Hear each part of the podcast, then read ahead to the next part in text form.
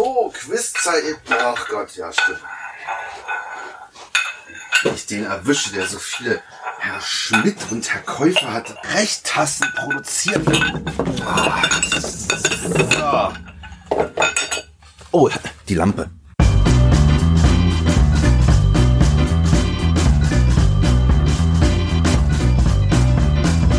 Hallo und einen wunderschönen guten Abend an die werten Hörerinnen und Hörer und willkommen zu einer neuen Runde Stay Forever Quiz.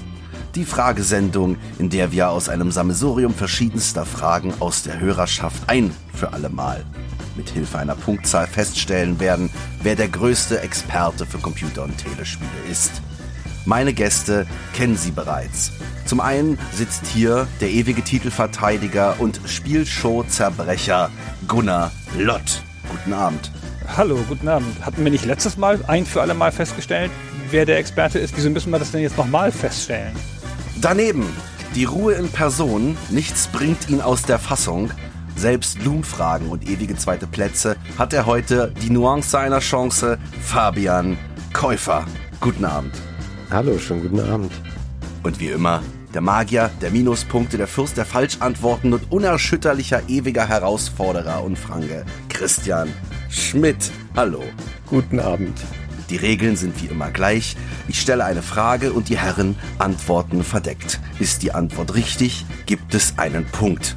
Jedem Teilnehmer stehen zwei Joker zur Verfügung, von denen er Gebrauch machen kann, um seine Antwort noch einmal zu wechseln. So, Sie, liebe Hörer, können diesmal auch mitraten. Die Technik macht es möglich, dass Sie auf Ihren Wiedergabegeräten mit Bildschirm die Fragen und Punktestände mitverfolgen können und zusammen mitraten. Und nun Hirn an, Augen auf und Hasenfoto umgehängt. Es geht los.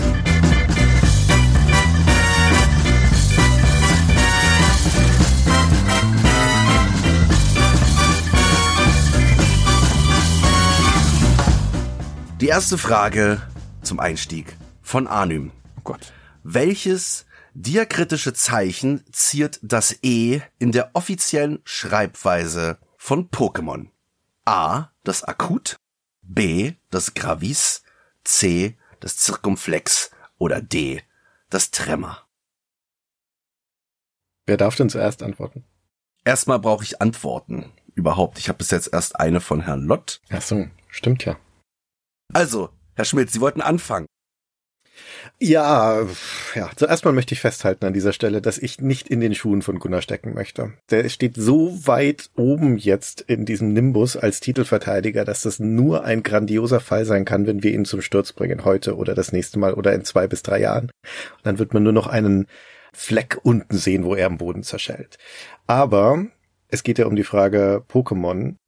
Ich habe mich gefragt, ist das eigentlich der gleiche Akzent, der auch über Pokeball steht, dieses japanische Essen? Ist Pokémon und Pokeball möglicherweise das gleiche? Und deswegen glaube ich, dass es A ist, also akut, der Strich über dem E, der nach rechts geht. Herr Lott? Hm, Ja, das ist richtig. Das habe ich auch genommen. Das ist das Accent aigu im Französischen, das Akut. Herr Käufer? Das ist richtig. Ich bin nicht der größte Pokémon-Spieler, eigentlich gar keiner, aber ich habe das sehr oft im Rahmen meiner Arbeit schreiben müssen und weiß einfach, dass hier A die richtige Antwort ist. Sie haben alle drei recht. Die Antwort ist A, das Akut. Jeder einen Punkt.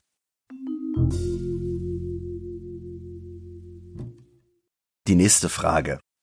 Das Bild welcher historischen Persönlichkeit ziert den Autokampf-Button in dem 1997 erschienenen Strategiespiel Imperialismus? A. Otto von Bismarck, B. Königin Victoria, C. Zar Nikolaus II. oder D. Kaiser Wilhelm II. Aber warum? Oh Gott. So. Herr Lott, Ihre Antwort bitte. Ärgerlicherweise weiß ich es nicht. Aber ich kann mir nicht vorstellen, dass man auf einen Autokampf-Button, also der dann ja wahrscheinlich eine Schlacht auslöst, oder eine Schlacht dann ausrechnet, dass man da Otto von Bismarck drauf tun würde, der ja so ein bisschen als Verhandler berühmt ist und als Stratege. Also den würde ich jetzt mal ausschließen. Deswegen habe ich irgendwie gedacht, das wäre vielleicht der Kaiser Wilhelm, der ja für seinen Militarismus und seine erfolglosen militärischen Großtaten bekannt ist.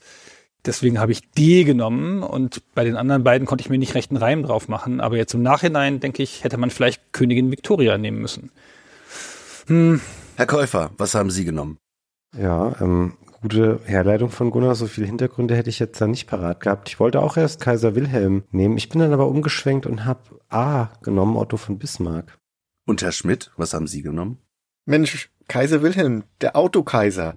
Ist doch klar, dass der natürlich den Button hätte ziehen müssen. Das fällt mir aber jetzt im Nachhinein erst ein. Ich habe selbstverständlich auf Gunnars guten Rat hin Königin Victoria genommen, ohne dass ich eine Begründung dafür hätte, außer dass es die einzige Frau in dieser Reihe ist und dass ihr Konterfei aus so vielen Sachen drauf ist, dass es sehr gut eigentlich auch ein Autokampfbutton sein könnte. Also bin ich für Königin Victoria. Die Antwort ist A. Otto von Bismarck. Yes. Herr Käufer hat recht. Uh. Denn es ist nämlich laut Handbuch nicht der Autoplay-Button, sondern der Otto-Play-Button. Herr Käufer führt. Die nächste Frage von Christian Mummeltei aus Berlin.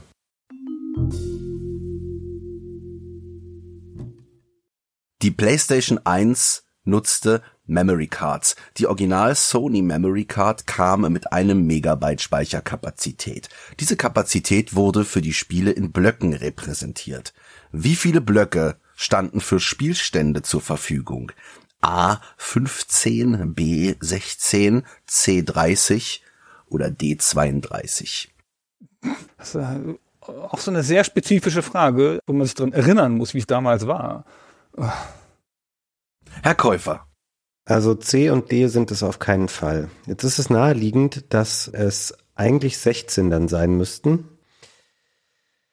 Aber ich glaube, wenn man mich jetzt so gefragt hätte ohne Antwortoptionen, hätte ich 15 gesagt, weil ich mich irgendwie auch noch an dieses Grid erinnere, so ein bisschen wie das aussah, wo man die Spielstände verwaltet hat. Ich habe darum A 15 Blöcke getippt. Herr Lott? Hm, das ist richtig, 15 Blöcke waren es. Das war halt ungerade damals. Und ich weiß nicht mehr wieso, aber es hat mich irgendwie wahnsinnig gestört, dass es nicht 16 waren. Aber es war halt so.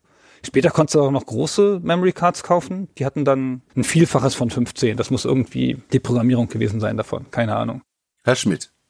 Also ich habe davon ja überhaupt keine Ahnung, aber meine Erinnerung ist wenigstens, dass es immer zu wenig war. Deswegen kann es nur 15 sein, aber ich schätze auch, dass da halt einfach ein Block für irgendwelche Metadaten oder Systemzeug reserviert ist und dann bleiben noch 15 übrig. Also meine Antwort ist auch A, 15 Blöcke. Sie haben alle drei recht. Die Antwort ist 15 Blöcke, jeder einen Punkt, der Punktestand grad. Schmidt 2, Käufer 3, Lot 2. Der Käufer noch in Führung. Es geht jetzt bis zum Ende so weiter und am Ende gewinnt Fabian wegen dem Otto-Play-Button. Ja, wunderschön.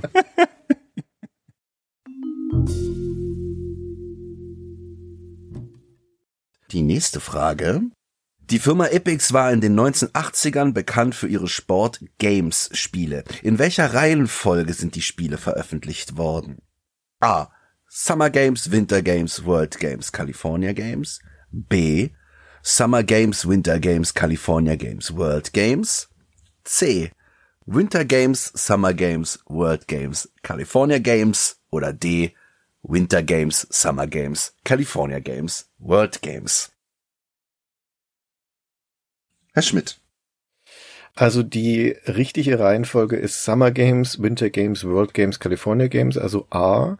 Das ging los mit Summer Games. Das ist übrigens auch das einzige Spiel, das nicht für den PC portiert wurde. Dementsprechend kann ich C und D schon mal ausschließen, weil die fangen ja mit Winter Games an.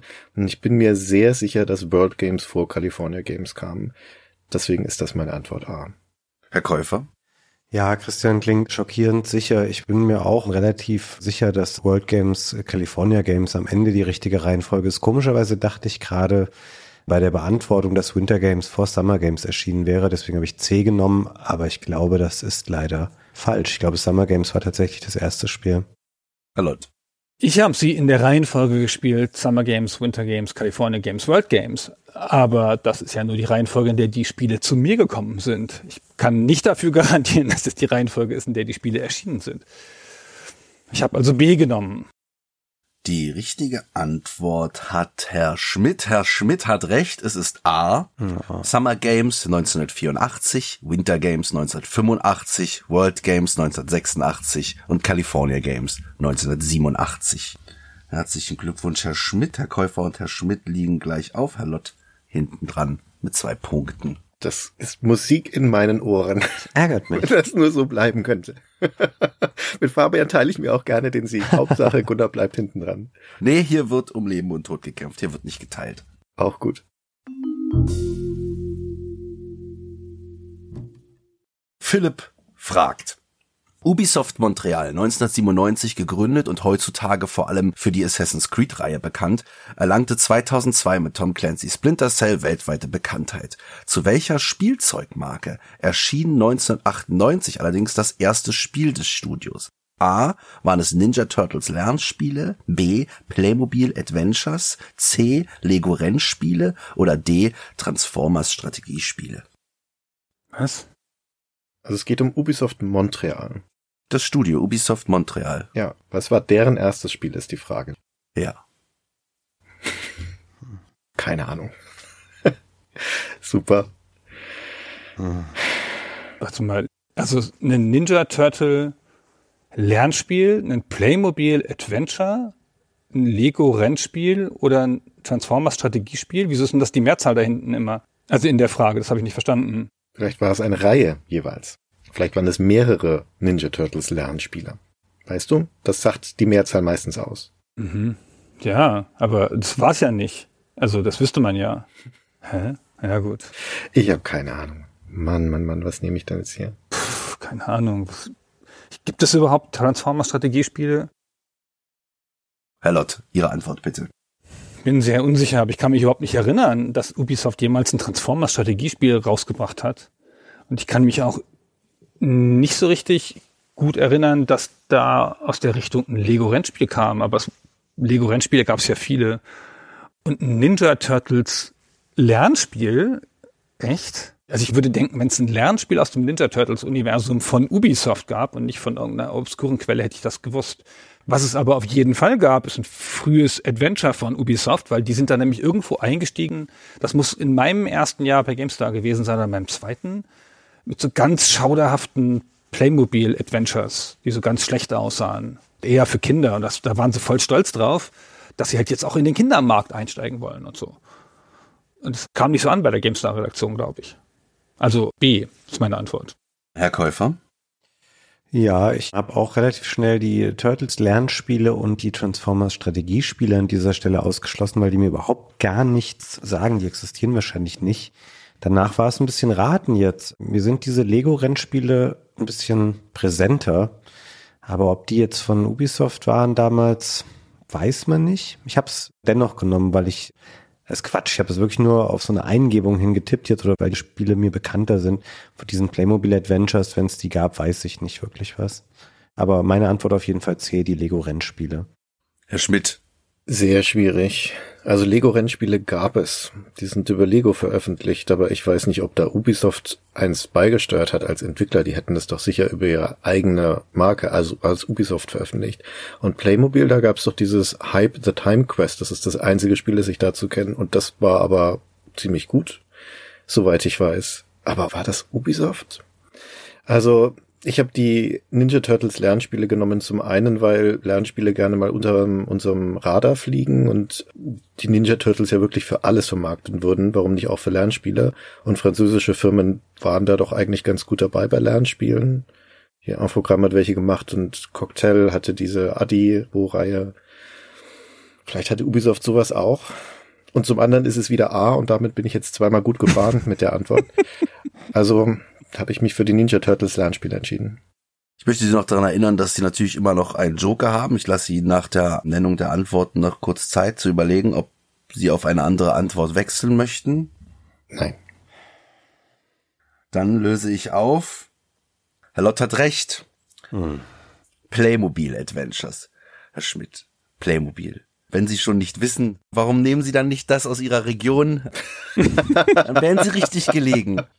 Für welche Plattform war das denn? Waren das Konsolenspiele dann? Für PC und Game Boy Color. Das erste Spiel von Ubisoft Montreal war Laura's Happy Adventures 1998, ein Playmobil Adventure.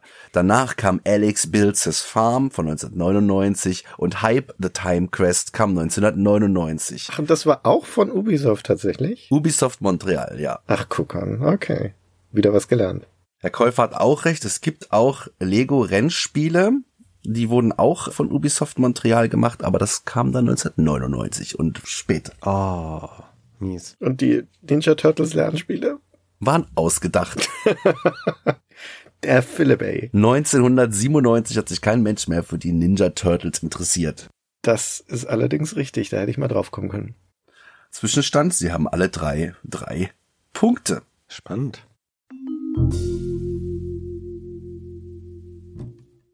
Jetzt habe ich eine Geräuschkulisse für Sie vorbereitet. Sie hören ganz genau hin und nennen mir, von welchem Spiel diese Geräusche stammen.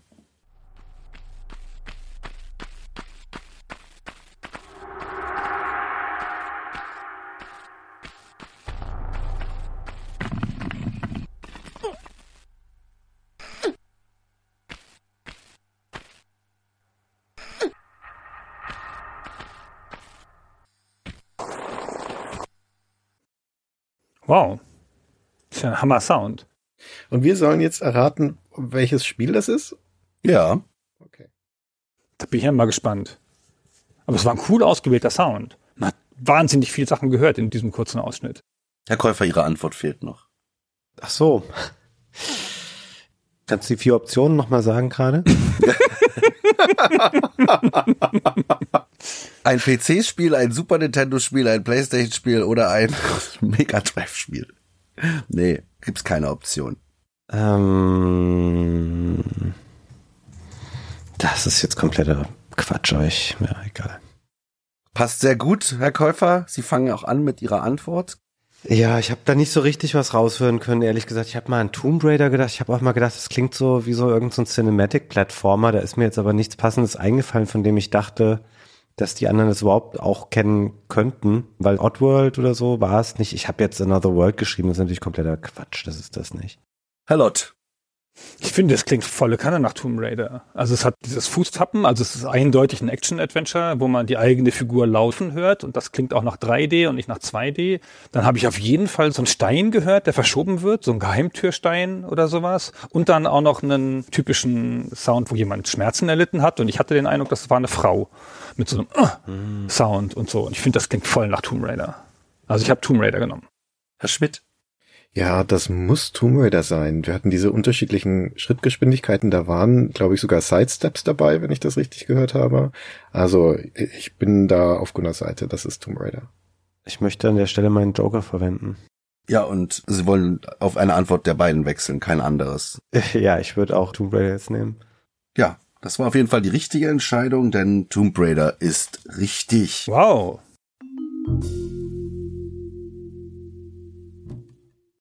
Als nächstes habe ich eine Schätzfrage. Oh nein. Die Schätzfrage kommt übrigens von Philipp. Um das Abspielen von nicht von Nintendo lizenzierter Software zu verhindern, besaß der Original Nintendo Game Boy von 1989 einen CPU-internen Bootloader als Schutz. Beim Start eines lizenzierten Spiels wurde das Nintendo-Logo eingeblendet. Sobald das Logo die Bildschirmmitte erreicht hat, vergleicht der CPU-interne Bootloader das Logo auf dem Spielmodul mit dem intern abgespeicherten Nintendo-Logo und der ikonische Sound-Effekt erklang. Die Frage ist, wie lange braucht das Nintendo-Logo vom oberen Bildschirmrand zur Bildschirmmitte einschließlich des ikonischen Soundes Plink? Also wie lange dauert es, bis das eingelegte Spiel startet? Sie geben mir ihre Schätzantworten und wer am nächsten dran ist, gewinnt. Mit Nachkommastellen? Gerne. Und der Sound dann schon inklusiv oder bis der Sound beginnt? Bis das Spiel beginnt. Also bis das Bling Schluss ist. Ach so. Ich habe hier auch gleich einen originalen Gameboy zur Referenz. Ja. Ja, ja, ja, schwierig. So. Herr Lott, Ja, ich habe keine Ahnung. Irgendwas zwischen eins und zehn Sekunden, würde ich denken. Wobei zehn Sekunden schon ziemlich lang wäre, aber beim Gameboy, Mai, da. Ich weiß nicht mehr, da hat schon einiges lang gedauert. Ich habe mal vier Sekunden gesagt. Eins, zwei, drei, vier. Könnte schon hinkommen. hm. Herr Käufer, Ja, funny. Ich hatte erst 3,5, dann hast du noch das mit dem Pling gesagt, dass es da inkludiert ist. Dann wollte ich auf 4 korrigieren. Ich habe jetzt 3,9 daraus gemacht am Ende. Oh, jetzt wird's aber knapp. Also viel mehr ist es definitiv nicht. Das hat man ja noch relativ gut vor Augen und vor Ohren, wie das da runterkommt und Pling macht. Und es dauert auf keinen Fall länger als 5. und Herr Schmidt. Wir sind knapp beieinander. Ich habe mir das genauso im Kopf vorgezählt, wie Gunnar das gerade vorgemacht hat und bin bei 4,5 Sekunden gelandet. Aber auf keinen Fall mehr als 5. So, dann holen Sie mal Ihre Stoppuhren raus. Ich hab's vorher schon ausgemessen, genau. Aber wir starten den Gameboy. Bereithalten.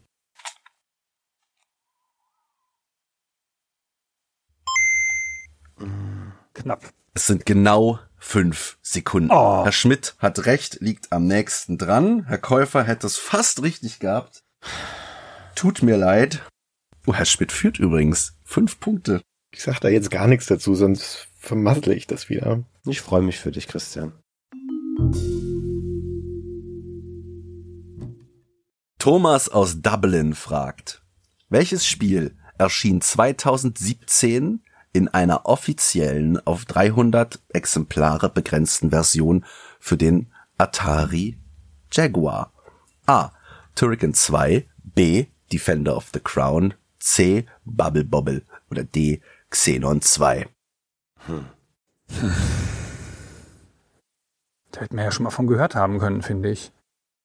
Das irritiert mich am meisten an der Frage. Ich war mir sicher, bevor da die Antworten standen, ich wüsste es, weil man das irgendwie mal gelesen hat oder so.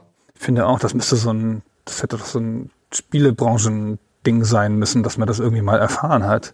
Leider, leider weiß ich es nicht. Ah, schwierig. Aber wer macht denn solche Spiele noch für den Atari? So, Herr Schmidt, Ihre Antwort. Ich weiß es nicht, aber mich hatte die ganze Zeit, als du die Frage vorgelesen hast und das Wort Jaguar fiel, hatte ich England im Kopf. Irgendwie geistert mir im Kopf rum, dass ich mal einen Artikel gelesen hätte, dass der in England am populärsten war, diese Konsole, und da auch am längsten überlebt hat. Und das einzige englische Spiel in der Liste ist Xenon 2. Und dementsprechend habe ich das genommen. Hm.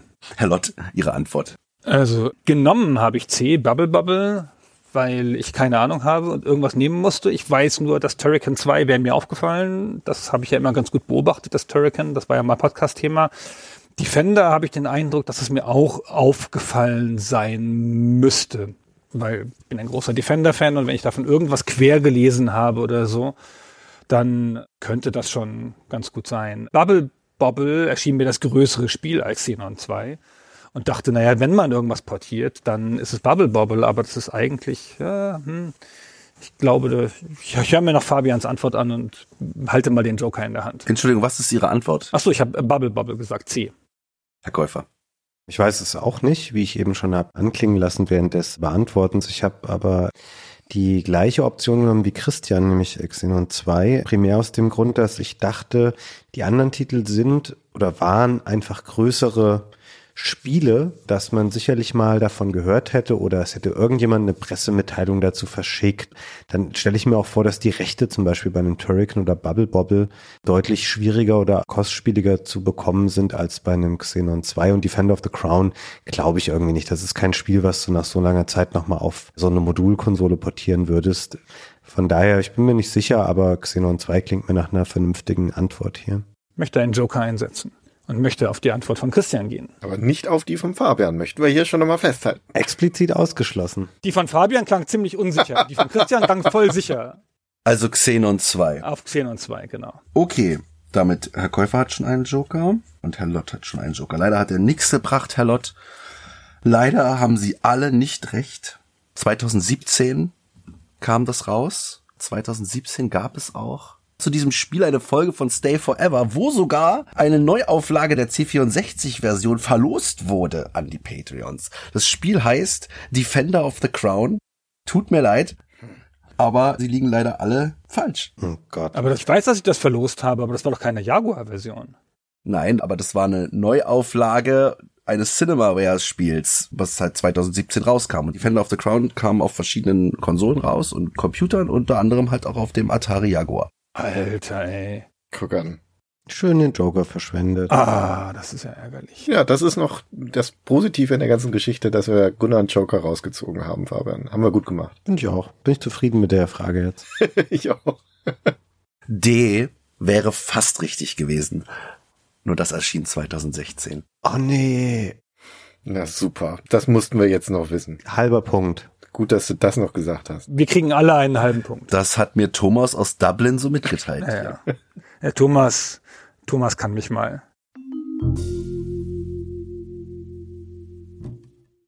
Dennis aus dem Weserbergland hoffentlich nicht, denn der fragt, welche bekannte Figur angelt neben einem Wasserfall in einem Fluss im ersten Simon the Sorcerer Adventure Spiel von Adventure Soft. A. Gollum, B. Dr. Henry Jones, C. Sam oder D. Elvira.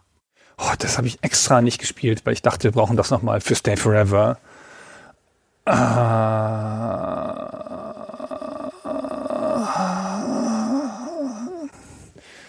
Jetzt muss ich wieder meine Erinnerung hervorkramen an 1900. Wann habe ich das gespielt? Das ist voll unfair jetzt. Herr Käufer, Ihre Antwort fehlt noch. Ach so, entschuldige. Und Sie geben auch gleich die erste Antwort. Eine sehr schöne Frage tatsächlich. Ich habe initial gedacht, es wäre Gollum, da er ja diese Vorgeschichte hat. In seiner menschlichen Form hat er auch gerne geangelt tatsächlich. Allerdings passt er natürlich hier am wenigsten rein als zeitgenössische Adventure-Figur, die man damals gekannt haben könnte. Elvira, glaube ich, irgendwie überhaupt gar nichts, passt für mich gar nicht rein. Und dann war die Frage für mich zwischen Dr. Henry Jones und Sam aus Sam Max. Und hier denke ich mir, dass in so einem Zauberer-Fantasy-Setting man eher da noch so einen Hasen akzeptiert, der da sitzt und angelt, als wenn da so ein Archäologe rumsitzt. Und deswegen habe ich C genommen, also Sam. Lott? Meine Erinnerung ist echt dunkel an die Simon-Spiele, aber ich habe das Gefühl, der hätte Gollum gesessen. Also auf keinen Fall Henry Jones und auf keinen Fall Elvira, auch viel zu echtwältig. Sam hätte es auch sein können, aber ich meine, das wäre Gollum gewesen. Der hätte doch da noch seinen Ring gesucht im Fluss, irgendwie sowas. Keine Ahnung. Weiß es nicht mehr, ist ewig her. Herr Schmidt. Ja, schwierig. Ich bin mir jetzt gar nicht sicher, ob Sam the Sorcerer überhaupt nach Sam und Max rauskam, nach dem Adventure, oder ob das nicht sogar vorher war. Also das schien mir auf jeden Fall nicht sonderlich realistisch. Elvira wäre völlig naheliegend, weil das ja die Vorgängerspiele von Adventure Soft waren, als sie noch Horrorsoft hießen. Aber das war mir zu naheliegend. Das habe ich deswegen auch ausgeschlossen. Deswegen bin ich jetzt auch bei Gollum gelandet. Zum einen, weil das gut reinpassen würde in so ein Fantasy-Parodiespiel und zum anderen, weil ich mir genau so die Leute aus dem Weserbergland vorstelle. Und deswegen ist das meine Antwort. Bist du ein Idiot? Das ist ja unfassbar. Das ist ja krass, was für ein schlechter Gewinner der Christian ist. Einmal führt er und gleich hier oben auf. Was, du hast gerade einen Fragesteller beschimpft. Ja. Möchte ich nochmal festhalten. Ja, das war. So redet man in Dublin. Also, oben auf tatsächlich, Herr Schmidt, Sie haben recht. Es ist Gollum, Ja. genauso wie Herr Lott auch. Sie kriegen beide einen Punkt, Herr Käufer leider nicht. Es führt immer noch Herr Schmidt mit sechs Punkten, danach Herr Lott mit fünf und Herr Käufer mit vier. Die nächste Frage.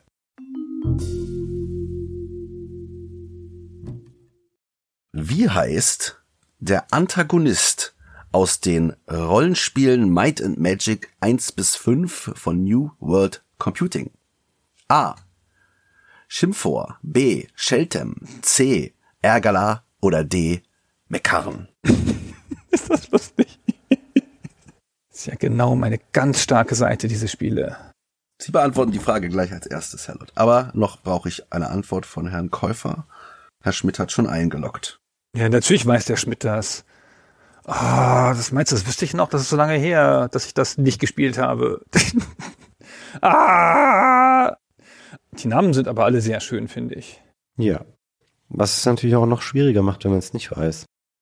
Also, Herr Lott, was haben Sie genommen? Ich habe gar keine Ahnung von den Might and Magic Spielen und jetzt ist es wieder hier sehr deutlich aufgefallen, dass ich da keine Ahnung habe. Ich finde von den Namen, die da stehen, also äh, Schim Schimpfor, Sheltem, Ergala und Mekan, klingt Sheltem wie ein logischer Name und alle anderen, ehrlich gesagt, klingen ausgedacht. Und ich denke mir, wenn das, wenn es Schimpfvor wäre, sich dann Sheltem auszudenken, ist, glaube ich, weiß nicht, komischer als andersrum. Also ich sage B, Sheltem. Herr Schmidt. Boah, das hat jetzt lang genug gedauert, bis Gunnar mal wieder das Richtige getroffen hat, weil es ist Sheltem. Das Might Magic ist ja in den ersten Spielen so eine Mischung aus Fantasy und Science Fiction, also so einen Science Fiction Überbau. Und der Sheltem ist so ein super Wesen aus dieser Science Fiction Hintergrundstory. Also es ist auf jeden Fall B, Sheltem. Und Herr Käufer. Ja, ist gut für mich, kann ich mir den Joker sparen, habe ich nämlich auch genommen. Ich hätte es ähnlich hergeleitet wie Gunnar tatsächlich, aber wäre mir auch genauso unsicher gewesen. Aber jetzt weiß ich ja, es ist hier die richtige Antwort B, Sheltham. Da weiß ich einmal was und dann ist die Frage inkompetent gestellt. Das kann doch nicht wahr sein. Also ich fand die Frage nicht inkompetent gestellt. Ich habe mir sehr viel Mühe gegeben mit den Namen. Shelton war richtig. Sie haben alle drei einen Punkt. Gut. Nächste Frage von Mark. In welchem 1991 erschienenen Spiel von Sega hatte Sonic the Hedgehog seinen allerersten Auftritt? A. Sports Talk Baseball. B. Red Mobile. C. Sonic the Hedgehog. Oder D. Running Battle. So ein Scherz. Die Frage wird jetzt gleich von Herrn Schmidt zuerst beantwortet. Ich habe aber erst eine Antwort von Herrn Käufer. Ja, ich weiß es doch nicht. Wo soll ich denn das jetzt wissen? Ich kenne mich in dem Sega-Ding so schlecht aus. Aber es muss doch ein Scherz sein. Ich hasse das. Und der Fabian weiß das wieder und kommt erst so spät dran. Soll der Schmidt sagen. Jawohl, Herr Schmidt, Ihre Antwort. Also ich bin wahnsinnig irritiert davon, dass Sonic the Hedgehog hier in der Liste steht. Das ist ja eine Honigfalle, die hier gestellt wird. Aber ich habe A, Sports Talk Baseball genommen und ich muss dazu sagen, dass ich keines der anderen Spiele überhaupt jemals gehört habe. Vielleicht gibt's die auch gar nicht. Aber zumindest auf Nintendo-Seite hat es doch Tradition, dass Mario auch gerne mal in Sportspielen aufgetaucht ist. Das habe ich von euch beiden gelernt, als ihr über Punch-Out gesprochen habt. Mm. Und deswegen denke ich, vielleicht, Sega macht ja alles nach, was Nintendo macht. Vielleicht haben sie das dann auch so gemacht. Und dann ist er halt in diesem Sportspiel das erste Mal drin gewesen. Tja, hm. Herr Käufer, Sie. Hey, Christian hat mich jetzt richtig verunsichert. Nein, Fabian. Ein Joker haben Sie noch. Also natürlich denkt jeder, Sonic the Hedgehog war das erste Spiel, deswegen habe ich das auch genommen an dieser Stelle. Und es sind natürlich genau die Fragen, wo ich eigentlich punkten muss. Jetzt kenne ich mich auch nicht so gut in dem ganzen Sega und Sonic-Ding aus. Und jetzt denke ich darüber nach, was Christian gesagt hat. Aber dann ein Baseballspiel, nein. Running Battle kenne ich nicht. Ich habe C genommen, ich lasse erstmal Gunnar kurz antworten. Ich behalte mir noch vor, gleich meinen Joker einzusetzen. Du, Christian hatte auch C genommen, ne? Nee, ich habe A genommen, Sports Talk Baseball. Ach ja, richtig, das ist kompletter Quatsch. Das kann ich jetzt schon sagen. Was soll das denn? Na, wann hat Sega denn mal ein Baseballspiel gemacht? Weiß ich nicht, aber Baseball ist doch in Japan total populär. Und wenn, haben die Rennspiele gemacht. Ich weiß nur gerade nicht, ob Running, also Red Mobile gab es tatsächlich auch. Ich weiß nicht, was das Running Battle für ein Spiel ist, aber lass mal kurz Gunnar hören. Ja, es sind übrigens alles vier Spiele von Sega von 1991. Habe ich das schon erwähnt? Das ist bestimmt so ein Baseballspiel, wo irgendwo dann auf der Tafel oder als Maskottchen auf dem Spielfeld einmal kurz der Sonic durchs Bild rollt. Also, wenn ich das mal aufklären darf. ich weiß es auch nicht. Aber gut, jetzt habe ich mal Sonic ausgeschlossen, weil das wäre ja zu einfach. Und dann habe ich gedacht, naja, ein Sportspiel kann sein. Dann wäre ja ein Charakter vielleicht in einem Baseballspiel. Habe ich gedacht, naja, Mai, könnte sein. Erschien mir aber nicht so ganz logisch in einem realistischen Baseballspiel. Dann habe ich gedacht, naja, Red Mobile ist ein Rennspiel, könnte ein Fahrer sein in einem Rennspiel. Ist aber ein realistisches Rennspiel, Red Mobile. Weiß ich auch nicht. Komisch. Dann habe ich gedacht, Running Battle, das ist es nicht. Das ist so ein Kampfspiel. Andererseits ist es kein realistisches Kampfspiel und da würde so ein Sonic-Ding viel besser reinpassen. Also, hm, ich habe jetzt das abgewogen und hochgeworfen und mal Red Mobile genommen, weil ich dachte, im Rennspiel noch am ehesten. Herr Käufer, möchten Sie Ihren... Ich werde den Joker einsetzen. Und was nehmen Sie? Baseball ist raus, Running Battle ist es nicht, es ist das Rennspiel, also Red Mobile, und da ist ja irgendwie sowas wie so eine Wackelfigur auf dem Armaturenbrett oder irgend so ein Deko-Ding am Streckenrand, ist egal. Eine Wackelfigur auf dem Armaturenbrett 1991 in dem Rennspiel. so wird es sein, Fabian. Aber die Antwort ist natürlich sehr gut. Ja. Da gab's die da noch nicht? Ich nehme jetzt B, ich nehme Red Mobile auch. Es ist nicht C, das wäre irgendwie zu dämlich dann die Frage. B, Red Mobile. Gut. Wir lösen auf.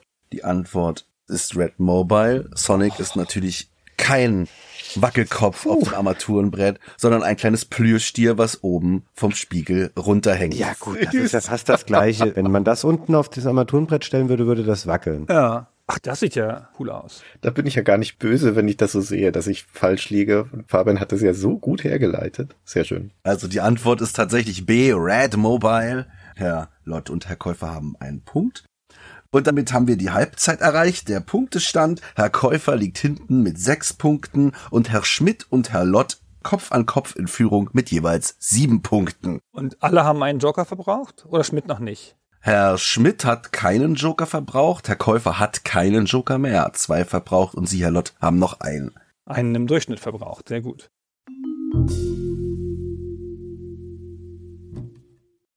So, zur Halbzeit haben wir jetzt einen Gast, der die Frage stellen wird. Oh. Ja, ein herzliches Hallo in die Runde und viel Erfolg beim Quiz. Meine Frage lautet, welche Heavy Metal Band hat sich 1999 in einem Windows Videospiel verewigt? A. Judas Priest mit dem Spiel Judas Rising. Das Spiel begleitet den Stilwechsel der Band zu modernen Klängen und Technologien, was bei den Fans nicht gut ankommt. B. Iron Maiden mit dem Spiel Ed Hunter. Schon in den frühen 90ern sollte das Spiel veröffentlicht werden, die Technologie war aber bis Ende der 90er nicht zufriedenstellend eindrucksvoll. C. Metallica mit dem Spiel Symphony in Blood. Passend zum Projekt Symphony and Metallica, einer Zusammenarbeit mit einem Orchester, erscheint neben Album und Konzertfilm dieses Spiel. D. Black Sabbath mit dem Spiel Blackout. Anlässlich ihrer Wiedervereinigung mit Ozzy Osbourne erscheint dieses Videospiel, um neue Fans zu erreichen. Hammerfrage. Das ist die Frage des Abends bisher. Gefällt mir alles total gut. So, die Frage ist gestellt. Vielen Dank hier an dieser Stelle an den Stay Forever Mitarbeiter Christopher. Herr Lott hat schon seine Antwort eingeloggt. Herr Käufer und Herr Schmidt. Die Antwort fehlt noch. Herr Käufer wird übrigens die Frage als erstes beantworten. Herr Käufer. Ja, ich hatte erst gute Hoffnung, dass ich das wissen könnte, weil ich zu der Zeit durchaus noch so Musik auch mal gehört habe. Also Metallica habe ich noch nie irgendwie wahrgenommen oder zu der Zeit damals, dass die irgendwie ein Spiel gemacht hätten. Black Sabbath glaube ich irgendwie nicht. Und dann war ich ein bisschen im Schwanken zwischen Iron Maiden und Judas Priest. Also dieser Ed Hunter ist ja schon so ein bisschen so eine ikonische Figur, wo man sich vorstellen könnte, dass da irgendein Actionspiel drum entstanden ist. Ich glaube aber eher, es wird wahrscheinlich irgendwas Experimentelles gewesen sein, was wirklich mit diesem ganzen Stilwechsel von Judas Priest einherging, wo ich mich auch noch so ganz vage dran erinnern kann, dass das damals passiert. Ich habe darum A genommen, also Judas Priest mit dem Spiel Judas Rising. Herr Lott. Sollen wir der Christian zuerst sagen? Nee, nee, soll mal der Gunnar zuerst sagen. Also ich glaube, dass Metallica zu Stock im Arsch sind, um so ein Spiel zu machen. Das kann ich mir nicht vorstellen. Und ich glaube, dass Judas Priest die volle Kanne viel zu ernst nehmen, um ein Spiel zu machen. Das kann ich mir nicht vorstellen. Ed Hunter war ein Album von Iron Maiden um, weiß ich nicht, irgendwann, keine Ahnung, 2000 rum oder so. Und das war ein Dingsalbum, ein, wie heißt denn das, ein Best-of. Wäre jetzt nicht ganz unpassend, wenn da zu einem Best-of noch ein Spiel erscheint. So, das könnte ich mir so vom Vermarktungsstandpunkt ganz gut vorstellen. Und Black Sabbath mit der Ozzy Osbourne Wiedervereinigung, das ist auch ein logischer Kandidat, finde ich. Ich glaube, Ozzy Osbourne hat ja alles mitgemacht, was man so marketingmäßig mitmachen kann, bis hin zu sein Privatleben auszubreiten auf MTV. In dieser absurden Familienserie. Also das ist mein zweiter Kandidat. 50-50, ich würde sagen, B ist meine Antwort. Ed Hunter. Herr Schmidt.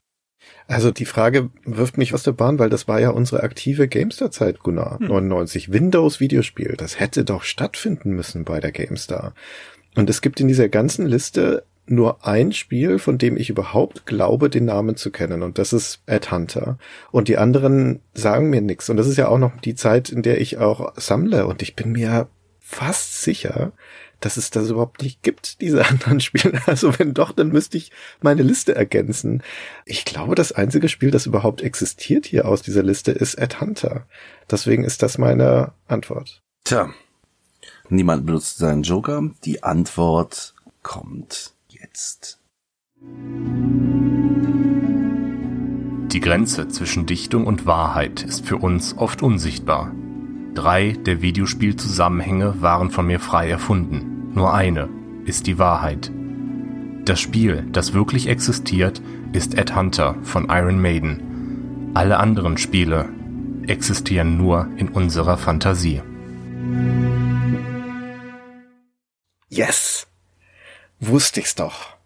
Ja, wenn du wusstest, dass es da ein Spiel gab, dann war das schon viel gewonnen, weil dass die anderen drei rein fiktiv sind, war mir irgendwie von vornherein klar. Weil sonst hätte man ja da schon mal irgendwie was von gehört. Ich war ich hundertprozentig sicher, ob es ein Spiel namens Blackout nicht gibt, ehrlich gesagt. Also das kann man leicht übersehen bei so einem generischen Namen. Hm. Wenn er jetzt da nicht Windows geschrieben hätte, dann wäre ich sofort davon ausgegangen, dass es das alles Konsolenspiele sind und dann kenne ich die selbstverständlich nicht. Aber nachdem das ja PC-Spiele sein sollen, hätte ich sie kennen müssen. Tja, also Trotzdem ein Punkt, Herr Schmidt, auch für Herrn Lott. Herr Käufer leider keinen Punkt. Die nächste Frage.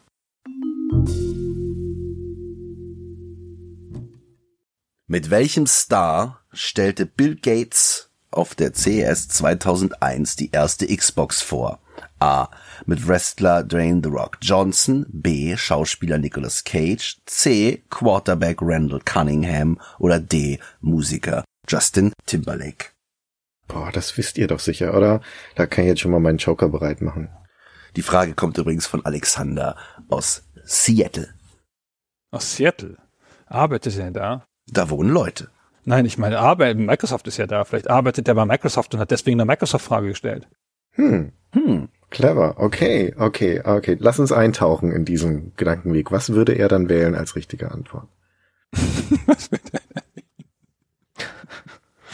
wäre die richtige Antwort eigentlich X.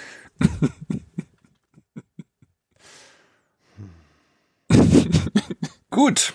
Herr Lott, Ihre Antwort, bitte. Meine Antwort ist A. The Rock. Ich habe mal B ausgeschlossen, Nicolas Cage, der ist ja wahnsinnig viel zu uncool.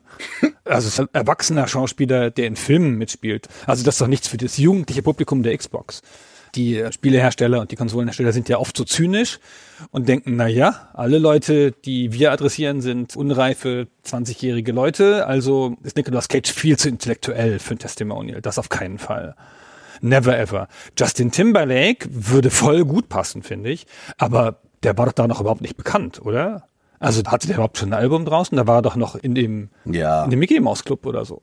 Weiß ich nicht. Nee, da war er schon bei InSync. Ah, bei InSync, ja, aber nicht solo. Und die Solokarriere kam doch erst später, oder nicht? Also Mitte der 2000er. Na, ich weiß nicht. Nee, das passt genau in die Zeit rein. Das sind alles vier Personen, die zu diesem Zeitpunkt sehr bekannt und berühmt waren. Ist ja wurscht. Ich habe gedacht, Justin Timberlake wäre eine Falle und Justin Timberlake wäre zu einem Zeitpunkt noch kein Star. Deswegen habe ich den ausgeschlossen. Das war jetzt vielleicht nicht so schlau, wie du sagst. Und dann war ich noch bei The Rock und bei dem Randall Cunningham. Von dem Cunningham habe ich noch nie gehört, aber Mai ist ja Football, ist ja nicht meine starke Seite. Ich habe gedacht, Football ist zu nerdig für einen Konsolenlounge. Und ich habe gedacht, so ein Wrestler, mit dem kann man lustige Witzchen machen, der sieht immer gut aus. Der ist gewohnt, Show zu machen, der passt da besser hin. Also A. Hm. Oh, dass der Timberlake da schon ein Star war. Hm. Herr Schmidt. Hm. Es irritiert mich, dass Gunnar das nicht sofort wusste. Da werde ich jetzt direkt auf Fabian hoffen. Hm, ich habe den Justin Timberlake genommen, nicht weil das irgendeine Begründung hätte, sondern weil ich dachte, der Logik der Fragestellung folgend, D steht für DOS, das Programm, mit dem Microsoft groß geworden ist, also ist das sicher die richtige Antwort. Aber im Nachhinein hätte ich gedacht, vielleicht hat es irgendwas mit einem Launch-Titel zu tun und dann wäre am logischsten natürlich ein Sportler, weil da wird, wird, doch irgendein Footballspiel dabei gewesen sein zum Launch oder nahe dem Launch. Deswegen hätte ich im Nachhinein jetzt vielleicht eher den Quarterback nehmen sollen. Aber jetzt höre ich mir erstmal Fabians Antwort an. Momentan ist meine Antwort noch Justin Timberlake. Also meine Antwort ist wie folgt. Ich habe B und D aus gleichen Gründen ausgeschlossen wie Gunnar. Also Nicolas Cage eigentlich schon zu alt zu der Zeit, Justin Timberlake noch zu jung. Meine ganz klare Tendenz ging zu The Rock. Denn ich war kurz irritiert, warum da überhaupt dieser Quarterback Randall Cunningham auftaucht, weil er so offenkundig raussticht, weil er zumindest vermute ich das mal jetzt unter uns hier allen deutlich unbekannter ist und wir überhaupt nicht vorher anhand des Namens hätten sagen können, wer das überhaupt sein soll oder dass das ein Quarterback ist. Aber ich glaube das trotzdem nicht. Ich glaube, zu der Zeit war einfach The Rock eine richtig große Nummer, so an diesem Übergang von Er ist der große Wrestling-Star zu. Er macht jetzt auch eine Hollywood-Karriere, wobei ich nicht weiß, ob Scorpion King da schon raus war zu der Zeit. Anyway, ich habe A genommen, also Twain, The Rock Johnson. Möchte ich jetzt einen Joker einsetzen, ist die Frage. Ihr habt beide The Rock genommen, oder? Vielleicht. Mhm. Ja, Dann, hm, entweder habe ich jetzt die Chance, davon zu ziehen, oder ich glaube, strategisch geschickter wäre es auch, auf eure Option umzuschwenken. Ja, doch, ich benutze auch einen Joker und dann gehe ich auch auf The Rock. So. Die Antwort ist A. Wrestler Dwayne The Rock Johnson. Sehr gut. Herr Schmidt, eine taktische Meisterleistung. Fast Dafür bin ich ja nicht bekannt. wäre Herr Lott wieder abgezogen. Jeder einen Punkt. Sie beide neun, Herr Käufer sieben. Die nächste Frage von Daniel. Im Point-and-Click-Adventure Star Trek The Next Generation Come on. A Final Unity aus dem Jahr 1995 begibt man sich auf die Spur welcher antiken Alienrasse? A. Die Agawa, B. Die Chodak, C. Die Fujie oder D. Die Minoldar.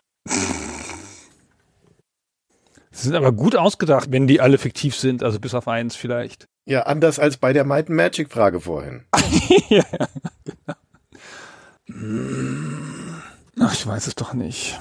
Christian, weißt du sowas schon wieder? Hast du das nochmal gespielt für die Folge? Nee, ne? Wart's ab. Alter. Also komm, ihr habt gerade ungefähr 17 verschiedene Episoden zu Star Trek gemacht. Einer von euch beiden wird es schon wissen. Ich fürchte, es ist Christian. Ich, ich, ich bin zu unsicher. So. Dann Herr Schmidt. Nee, ich weiß es natürlich nicht. Ich kann da echt nur raten, das ist auch wahnsinnig schwer, sich das herzuleiten, finde ich, sind ja halt einfach alles komisch klingende Wörter. Fuji, also die Antwort C mit auch diesem Akzent, das kommt mir ein bisschen zu verkünstelt vor für ein amerikanisches Spiel. Und Agawa klingt irgendwie zu weich. Christians Herleitungen sind die besten. Und Menol da ist zu kompliziert. Das sind die Chodak. Das ist ein knackiger, gut merkbarer Name. Die Antwort B, Chodak. Herr Käufer.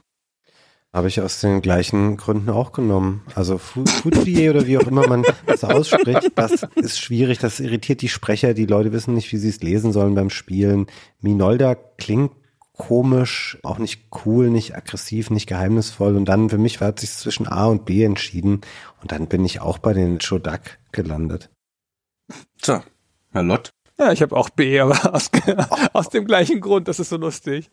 Ich dachte auch, Agawa könnte es noch sein, aber Chodak klingt also mehr nach, weiß ich nicht, hat mehr Punch. Hm. Hm, Möchte jemand seine Antwort wechseln? Auf keinen Fall. Nee, wir wollen jetzt alle untergehen, wenn du, wenn du Fuji vorliest. Das wäre schon sehr schön, wenn wir gemeinsam sinken mit dem Schiff. Nein.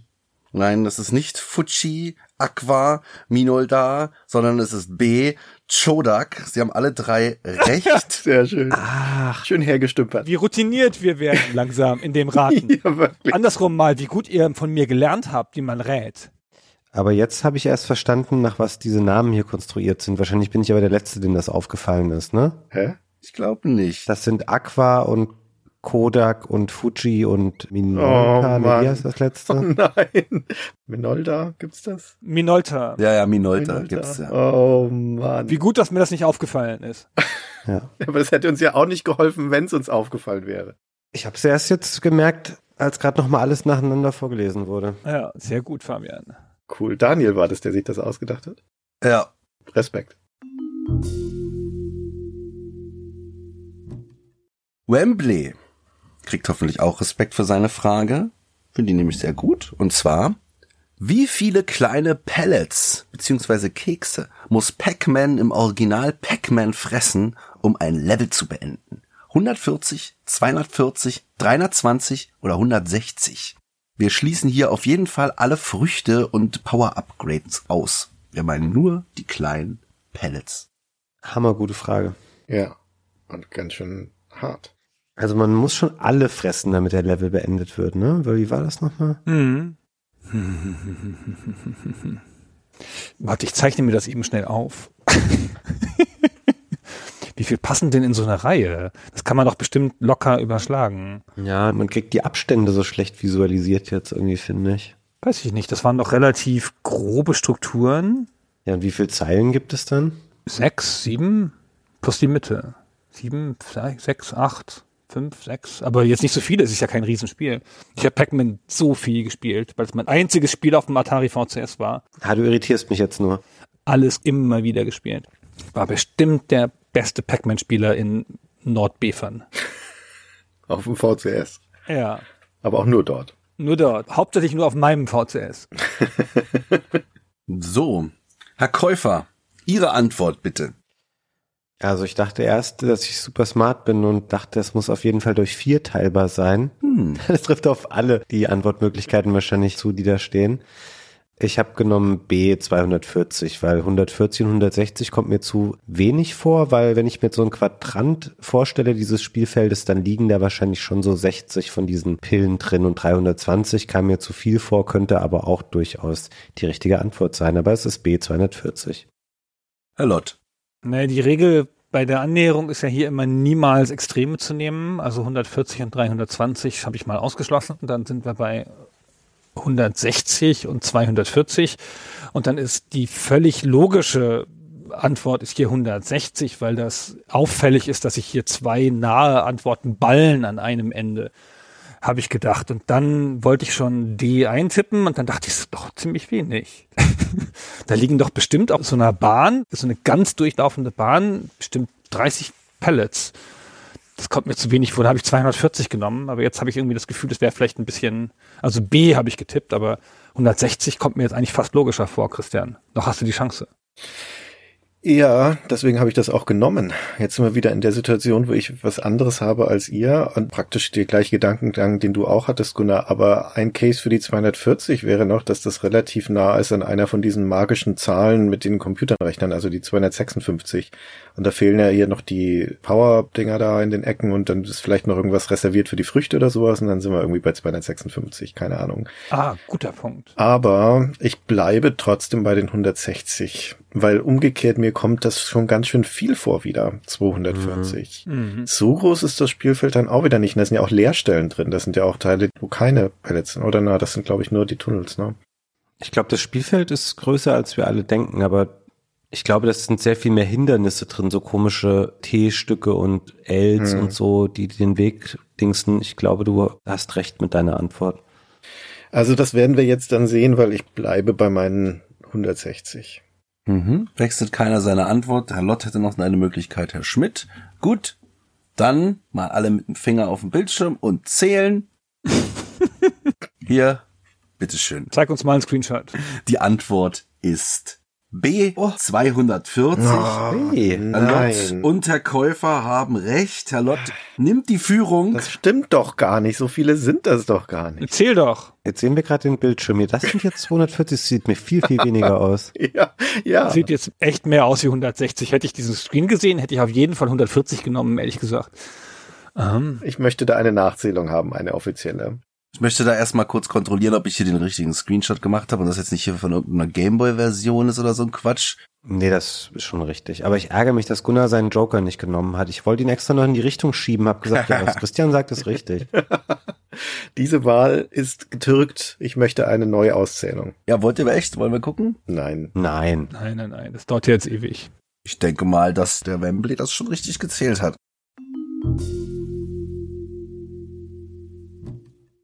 Die nächste Frage von Steve Krämer aus Chemnitz. Das im Juni 1991 in Europa erschienene NES-Spiel Nintendo World Cup ermöglichte dem Spieler zugunsten des Spielspaßes kleine Abweichungen von der Realität. So sind neben der fehlenden Abseitsregelung und dem Foulspiel wie Tackle oder Gretchen auch Superschüsse möglich. Insgesamt gibt es drei Möglichkeiten, wie ein Superschuss ausgelöst werden kann. Welchen der hier genannten Superschüsse gibt es im Spiel nicht? A. Der Roundhouse Kick, bei dem man einen auf normaler Passhöhe anfliegenden Ball abfängt, indem man mit dem Steuerkreuz eine Drehbewegung ausführt und abschließend die Schusstaste drückt. B. Der High Power Kick, der besonders schwierig auszuführende normale Superschuss, wenn man nach Erhalt des Balls eine von der Spielfigur abhängige exakte Anzahl von Schritten geht und anschließend schießt. C. der Fallrückzieher, bei dem man einen hohen Pass durch gleichzeitiges Drücken der Tasten A und B per Salto ins gegnerische Tor feuert. Oder D, der Flugkopfball, bei dem man ähnlich wie beim Fallrückzieher einen hohen Pass durch gleichzeitiges Drücken von A und B abschießt, dabei jedoch zusätzlich noch das Steuerkreuz schnell nach links oder rechts bewegt. Also, welchen Schuss gibt es nicht? Den Roundhouse Kick, den High Power Kick, den Fallrückzieher oder den Flugkopfball? Alter. Oh. Ja, keine Ahnung. Wer weiß denn sowas? Ist das uralt, das Spiel. Und auf dem NES. Wer muss denn überhaupt als erster antworten? Sie. Ich. Oh Gott.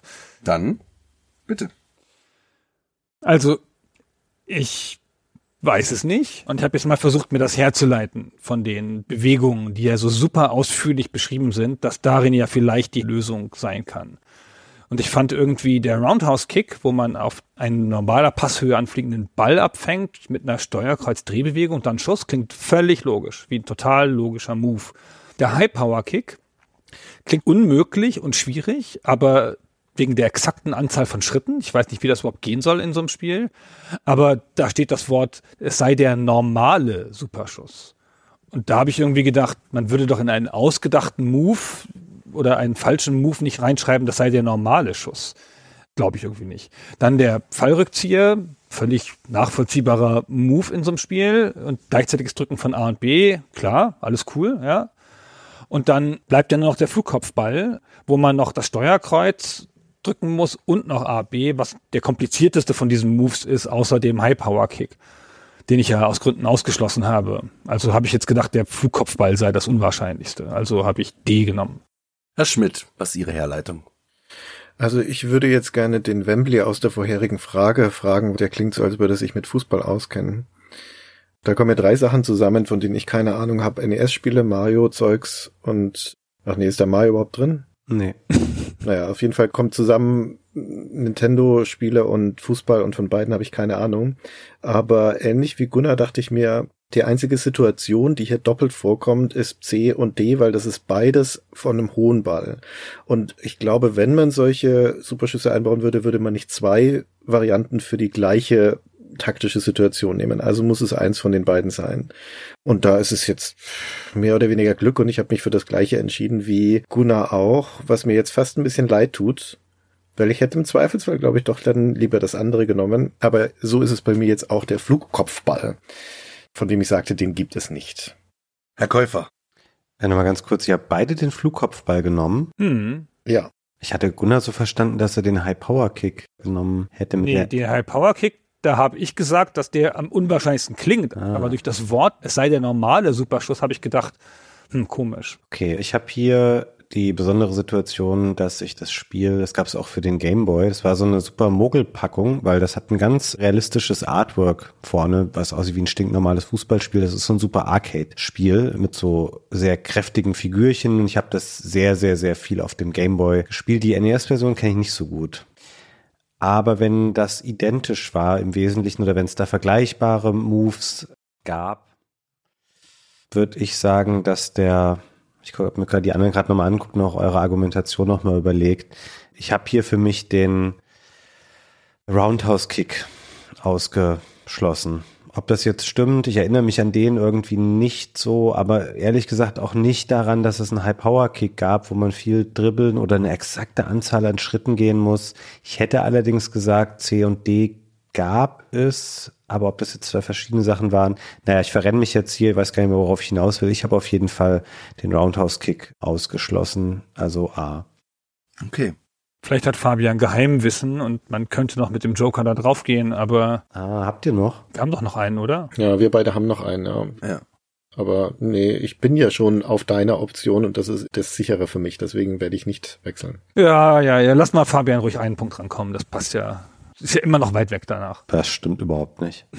Ja, äh, herzlichen Glückwunsch, äh, Herr Käufer, dass Sie einen Punkt rangekommen sind. Yay. Sie haben natürlich recht, der Roundhouse Kick, Chuck Norris hat in dem Spiel nichts zu suchen. Die anderen drei Sachen kommen vor. Herr Lott und Herr Schmidt haben leider nicht recht. Herr Schmidt zehn Punkte, Herr Käufer zehn Punkte, Herr Lott elf Punkte. Boah, ist das spannend. Oh Mann. Wie viele Fragen kommen noch? Nicht mehr viel. Die nächste Frage ist wieder eine Soundfrage. Ich spiele das Sample vor und Sie schreiben mir Ihre Antwort.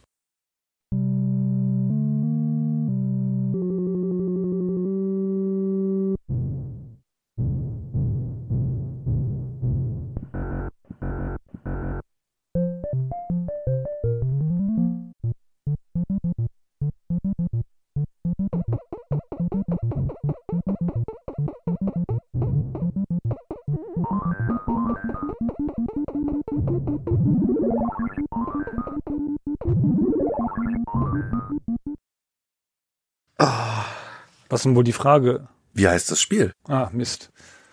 Was für ein Soundformat ist das, könnte ich beantworten, wenn das die Frage gewesen wäre. Alter, ich habe das Spiel auf jeden Fall gespielt.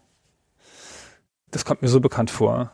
Ihre Antwort fehlt noch. Ja, ich möchte es, ich weiß nicht. Ich passe. Okay. Ähm, wirklich? Nein. Dann, Ja, ja, ja. Ich wollte nur irgendwas sagen. dann Herr Schmidt, Ihre Antwort. Das klingt für mich nach Donkey Kong. Ist das nicht die Einleitung, wie Kong so herstapft und dann geht das Spiel los und dann läuft der kleine Mario los und springt über diese Dinger drüber? Also das wäre meine Antwort. Donkey Kong. Herr Käufer? Ja, ich habe auch Donkey Kong. Bin nicht hundertprozentig sicher, ob das stimmt. Aber es waren so ein, zwei Sachen dazwischen, wo ich mich daran erinnert gefühlt habe. Weniger am Anfang als vielmehr am Ende. Aber ja, ich bin dann auch bei Donkey Kong gelandet. Und Herr Lott? Ich möchte meinen Joker spielen und möchte, da, möchte das machen, was die anderen auch sagen. Ich möchte meine Antwort auch gar nicht vorlesen. Also wollen Sie von Mario 64 auf Donkey Kong wechseln? Ja, ich musste schnell. Mario 64. Oh Gott, das ist ja peinlich. Wow. Können wir nicht doch Minuspunkte vergeben, ausnahmsweise? Du Petze. Christian, warum hast du denn Donkey Kong genommen auch? Das war so klar dann, dass Gunnar das aufnimmt. Das ist natürlich Donkey Kong. Ich kann dir jeden einzelnen Soundeffekt da drin erklären, was da passiert auf dem Bildschirm. Ach so, deswegen hast du noch so taktisch gesagt, ah, ich weiß nicht so recht. Ja, ich wollte. Ah, ja, tut mir leid. Nee, nee, nee, Fabian. Man hört ihn stampfen und dann kommt das Jingle. Aber irgendwie will ich auch gewinnen. Das ist komisch, ich kann es nicht ändern. Ach ja, stimmt. Ach stimmt. Das habe ich immer nicht im Hinterkopf, dass du ja auch mitspielst, um zu gewinnen. Wow, wow. Okay, ich bin raus. Herr Lott führt noch mit einem Punkt, Herr Käufer und Herr Schmidt dahinter mit elf Punkten. Jetzt muss es meinen Joker reißen. Das Ja. ist das einzige Pfund, das ich noch habe. Sie haben nur noch einen, alle anderen keinen mehr, genau. Ja. Was ist der Unterschied, fragt Patrick aus Krieglach in Österreich, zwischen den roten und den grünen Koopas in Super Mario Bros. auf dem NES von 1985? A. Die grünen Koopas sind schneller und somit gefährlicher als die roten. B. Es gibt keinen Unterschied, abgesehen von der Farbe. C. Die grünen Koopas fallen von Klippen, während die roten davor kehrt machen. Oder D. Mario kann grüne Koopas in zerstampftem Zustand aufnehmen und schleudern, wohingegen rote ihn verletzen, wenn er sie berührt. Boah, bin ich froh, dass ich den Joker noch habe. Das weiß Fabian doch hundertprozentig und vielleicht Gunnar auch. Und ich weiß es nicht. Boah, das war echt eine Fabian-Frage. So. Fabian-Frage. Also, Herr Käufer, Hm. Ihre Antwort. Also, B, es gibt keinen Unterschied, abgesehen von der Farbe ist es nicht, weil das ist ja hier Nintendo und die würden nicht so random so Sachen dann einfärben, wenn da kein Unterschied bestünde. Die Grünen sind nicht schneller und somit gefährlicher, weil es ist, glaube ich, grundsätzlich immer so, dass die Grünen die ungefährlichsten sind. Das mit dem D, das Aufnehmen, das funktioniert noch nicht in dem ersten Super Mario Bros. Das wird erst später in die Serie eingeführt. Deswegen habe ich genommen C, die grünen Koopas fallen von Klippen, während die roten da verkehrt machen. Lustigerweise bin ich mir jetzt hier, also Taktiererei beiseite, wirklich nicht ganz sicher. Ich könnte dir sagen, was die Auswirkungen sind, wenn Yoshi in Super Mario World einen grünen oder wenn er einen roten Koopa frisst. Aber hier, ich sag mal so 80 Prozent sicher C. Die grünen fallen von Klippen, die roten kehren um. Herr Lott. Hm, also A und B ist es nicht, das habe ich auch gesagt. Dass die Grünen von Klippen fallen, während die Roten davor kehrt machen, erinnere ich mich nicht so richtig dran. Kann natürlich sein. Weiß ich nicht. Ich hätte gedacht, das wäre das mit dem Aufnehmen in zerstampftem Zustand und Schleudern, aber wenn das erst später kam, kann natürlich sein. So sicher bin ich mir in meiner Mario-Lore nicht. Also ich habe mal D genommen, C kann auch sein. Und Herr Schmidt. Ja, ich habe auch C genommen mit den Klippen. Das klingt nämlich voll logisch. Und ich dachte mir, ähnlich wie Fabian das erklärt hat, das Aufnehmen gab's doch noch nicht im ersten Super Mario Bros. Aber ich habe ja nun nachweislich und zertifiziert absolut keine Ahnung davon. Es sind mir auch ganz schön viele Mario- und Nintendo-lastige Fragen in letzter Zeit, möchte ich hier nochmal sagen. Und es kam noch keine zu einem Sierra-Spiel. Mm, aber Bleib da mal dabei, Christian, das stimmt schon. ja, die 80 Prozent reichen mir, Fabian, wenn du das sagst. Wobei nach der letzten Frage traue ich dir nicht mehr. Aber trotzdem, ich bleib jetzt bei C. Jawohl, die Antwort ist C. Sie haben recht. Sehr gut. Und Sie haben alle drei jetzt zwölf Punkte. Oh Mann, ey. Sebastian aus Buchloh fragt, in der Wirtschaftssimulation Der Winzer aus dem Jahr 1991 übernimmt der Spieler, die Spielerin, die Leitung eines Weinguts. Welche der folgenden Rebsorten kann im Spiel nicht angebaut werden? Alter. A. Portugieser, B. Trollinger, C. Dornfelder oder D. Silvaner. Alter, wer denkt sich denn solche Fragen aus? Wunderbar herzuleiten, Herr Lott. Das ist herzuleiten? Echt? Oh, das ist so ein Spiel, das der Christian wieder gespielt hat, ey. Warte mal, welches gibt's nicht? Ach so, das heißt, warte, die, heißt das, die gibt's nicht oder ich kann die nur nicht anbauen? Welche der folgenden Rebsorten kann im Spiel nicht angebaut werden? Was weiß denn ich? Ist das lange her? Okay, Herr Lott, Ihre Antwort. Ja, ich weiß nicht.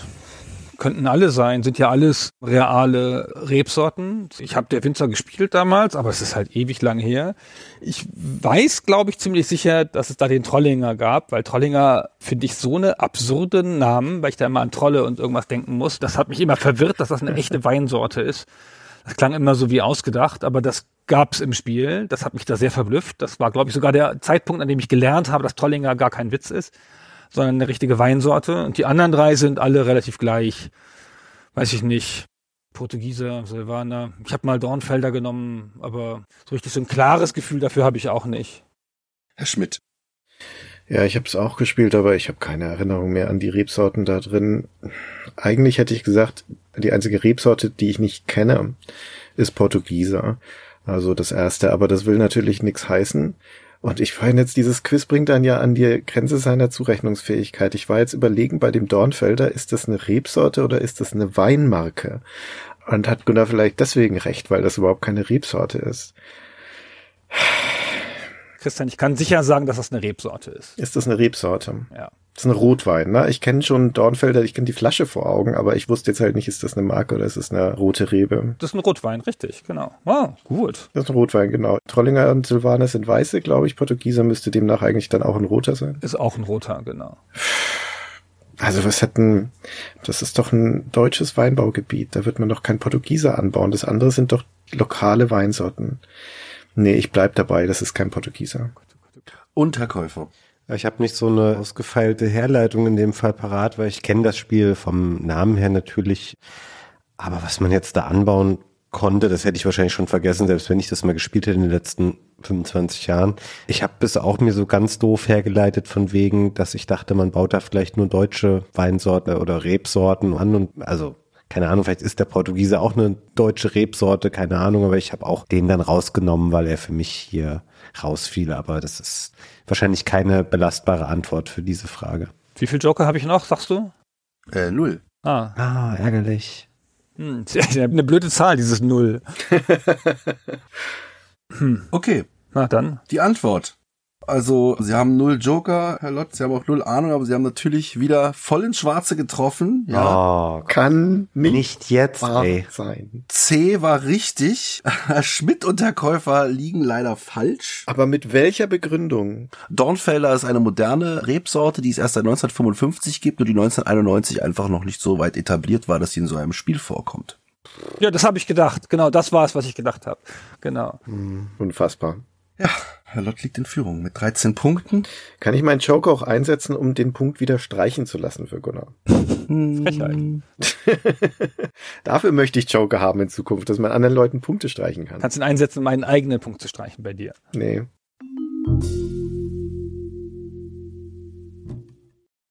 Vielleicht können Sie Ihren Joker eher sinnvoll in der nächsten Frage einsetzen, Herr Schmidt. Ja, hoffentlich. Und zwar von Burtchen kommt die Frage, Welchen der folgenden Fehler gibt es in einem der folgenden Aufbauspiele mit antiken Szenarien? A.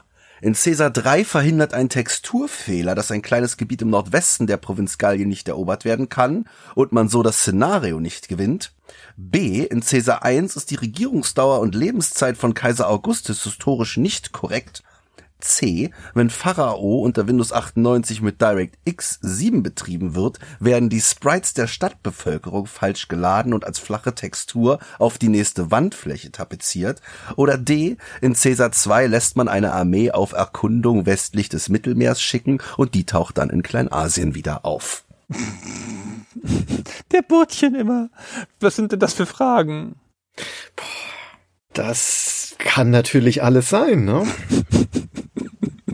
Das ist eine bescheuerte Frage. Schön. Ich bin so gespannt auf eure Antworten, wie ihr das herleitet. Das ist der Hammer. Christian so, weil D oder C, die Buchstaben müssen was aussagen. C ist ja wie Cäsar und die ist wie doof. Ah. Herr Schmidt, Ihre Antwort noch. Ja, ich möchte mir das jetzt rausnehmen, darüber nachdenken zu dürfen. Bitte. Entschuldigung, wir lassen Ihnen gern Zeit. Bitte, bitte. Soll ich derweil schon mal antworten? Ich habe eh keinen Joker mehr. Nee, Herr Schmidt ist jetzt der erste Antwortende. Ach so, ich darf auch anfangen. Mhm. Ja, die Reihenfolge ist ja auch egal. Den Joker kannst du eh nachher entscheiden, Christian. Ja, ich weiß nicht, ob ich bei der Frage, ob das mir nützt. Das, na, wobei, ich bin sehr gespannt, was eure Herleitung ist. Ich habe keine Ahnung. Es sind natürlich alles vier Dinge, die sein könnten. Aber A, das, also, das wäre ja schon ein sehr großer Zufall. Das erscheint mir doch hier die Streichantwort zu sein. Der Burtchen mhm. ist ja mhm. clever, der baut da eines mit ein, was man gleich ausschließen kann. Und bei den anderen hat er den Dolch hinterm Rücken. Aber ich stelle mir so in meinem Kopf vor, dass das eines der Spiele ist, die er, seit es rausgekommen ist, jedes Jahr einmal rauskramt, um zu spielen. Und dann hat er festgestellt, also dass damals im dritten Jahr auf seinem Windows 98 Rechner mit DirectX 7 gespielt hat, dass da dieser Sprite-Fehler auftritt. Und deshalb hat er sich so geärgert darüber, dass ihm das bis heute, das schwelt in ihm, das ist an ihm, das frisst ihn innerlich auf. Und das war eine Art Therapie, das hier einzuschicken an uns. Und da möchte ich gerne mitwirken. Also C ist richtig. Herr Käufer? Ja, A ist natürlich raus, eine schöne Scherzantwort. B, die Regierungsdauer und Lebenszeit von Augustus historisch nicht korrekt, finde ich zu unspektakulär. Das wäre keine Frage hier für so ein Quiz, weil das einfach nicht stark genug wäre und C und D könnten es mit gleichem Recht beide sein. Wahrscheinlich ist es C, weil das auch so spezifisch beschrieben ist mit Windows 98 und DirectX 7. Ich habe dennoch D genommen, weil ich dachte, ja, so eine Art von Wegfindung, auch wenn man da vielleicht gar nicht bei einem Aufbauspiel von sprechen kann oder so ein komischer Logikfehler, der hier passiert, dass man westlich des Mittelmeers dann in Kleinasien landet, das könnte ich mir gut vorstellen. Deswegen meine Antwort ist D. Herr Lott. Also ich habe B auch ausgeschlossen, weil das zu langweilig wäre, die Lebenszeit einfach nur. Dann habe ich gedacht, D und A, das sind Scherze. Also A ist natürlich eine Anspielung auf Asterix mit dem Gebiet, das man nicht erobern kann. Und ich habe gedacht, D ist eine Anspielung auf, dass die Erde rund ist, was man zu der Zeit noch nicht wusste, dass man dann eine Armee sozusagen um die Erde schicken kann. Also habe ich die beiden ausgeschlossen und C ist oddly specific, wie man auf Englisch sagen würde. Also eine sehr spezifische Sache mit Windows 98 mit drin. Das klingt einfach am echtesten. Und das klingt auch ehrlich gesagt wie ein Fehler, der ganz gut passieren kann. Ich habe auch C gesagt. Okay, dann sind die Fragen eingeloggt, ja, kein Joker, Herr Schmidt? Nö. Okay, gut. Ja, A ist natürlich eine Scherzantwort und bezieht sich auf Asterix. Klar. D, da sollten Sie vielleicht nochmal in Geschichtsbücher gucken und schauen, ob das vielleicht damals wirklich passiert ist und das eine Anspielung darauf ist, wie eine Armee einmal quer ums Mittelmeer gelaufen ist. Ja, ähm, C haben Sie genommen, also Ne? Wie sehen denn so ägyptische Figuren meistens aus an Ach, flach. von ägyptischen ah. Tempeln? Ah nein. Ah. Vielleicht ist das oddly specific der Antwort hier halt der Gag. Ah. Ja, also ah. tatsächlich ist die Antwort B im Spiel Caesar 1 gibt es das Jahr Null was nicht existiert. Und damit ist auch die Lebenszeit von Kaiser Augustus und die Regierungszeit nicht korrekt, nämlich um ein Jahr länger als tatsächlich passiert. Niemand von ihnen hat leider recht. Bei meiner absoluten Lieblingsfrage, ich schäme mich für sie alle drei. Kann man aber auch wiederum nicht böse sein, da hat er uns mal richtig gut an der Nase rumgeführt. Ja, schöne Frage. Ah, die flache Textur, ey, da hätte man drauf kommen können, ehrlich gesagt. Das war gut gestellt. Außerdem, was er noch flache Textur geschrieben hat, Texturen sind ja immer flach. Er hat alles versucht. Er hat uns Hinweise gegeben, wir waren zu doof. Das ist unsere Schuld. So. Sind wir jetzt fertig? Nee, es sind noch drei Fragen. Drei, immer noch. Drei Chancen, meinen Joker noch gewinnbringend einzusetzen. Drei Fragen, es steht 12, 12, 13. Die 13 ist der Lot. Ja, natürlich ist es der Lot. Wer auch sonst.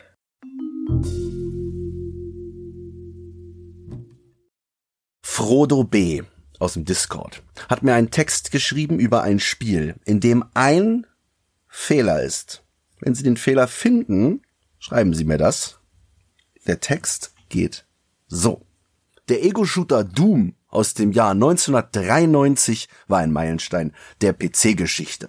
Obwohl die Story sehr simpel ist. Der Spieler schlüpft in die Rolle eines Marines und durchquert eine Reihe von Leveln auf dem Planeten Mars und in der Hölle.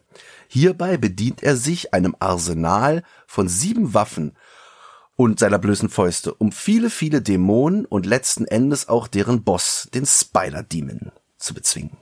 Was ist hier dran falsch? Äh, Hm. Jetzt bin ich mir nicht mehr sicher. Da sind zwei Fehler drin. Ich schreibe das zweite auch. Hm, Nee. Hm. wenn du das aber falsch machst, den zweiten Fehler, dann wird der erste Fehler wieder abgezogen. Das sind doch. Boah, ich bin gespannt, was ihr sagt. Ich habe ja noch einen Joker. So.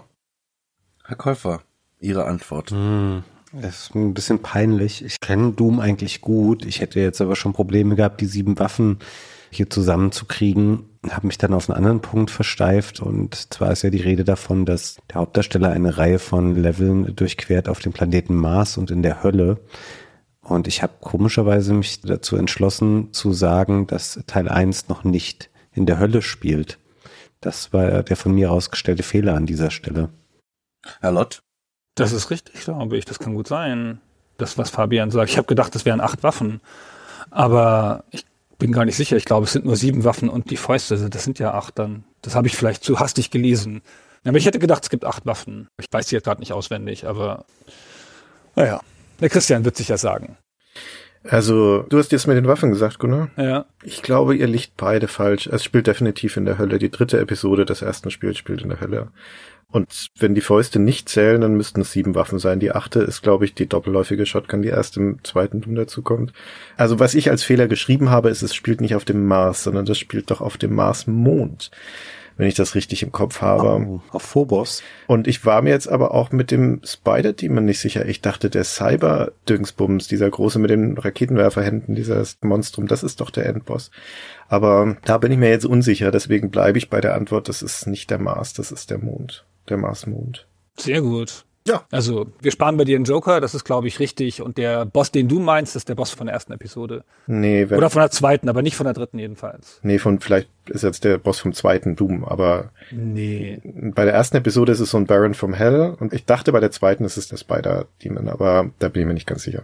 Der Spider-Demon ist der Endboss der dritten Episode. Okay. Aber Schmidt hat recht, ja, es spielt auf dem Mars-Mond Phobos, nicht auf dem Mars. Damit, Herr Schmidt und Herr Lott, 13 Punkte, Herr Käufer, Das ist spannend. 12. Allerdings, und es sind nur noch zwei Fragen. Können wir mal eine Vorschau auf die beiden Fragen haben? Sind das spezielle Fragen oder normale Fragen? Die Sierra-Frage fehlt noch, Gunnar. Also es kommt noch eine Frage, wo Sie vier Antwortmöglichkeiten geben können und eine Frage, wo ich die Rückseite einer Verpackung vorlese. Und dann haben wir den Gewinner. Okay, und haben die Fragen komische Punktestände, dass man jetzt, wenn man zurückliegt, dass man danach aufholen kann? Oder ist man, wenn man da zwei Punkte zurückliegt, vor der letzten Frage raus? Also Fabian. Was soll denn diese Nachfragen? Ertrage es wie ein Mann, anstatt jetzt hier so rumzutaktieren. Herr Lott hat natürlich recht zu fragen, weil die letzten Quiz-Sendungen auch öfter mal vielleicht Fragen kamen, die zwei Punkte oder drei Punkte gaben. Das stimmt natürlich. Es gibt jetzt noch zwei Fragen, die jeweils einen Punkt ergeben. Ah, okay. Ganz klassisch, die vorletzte Frage.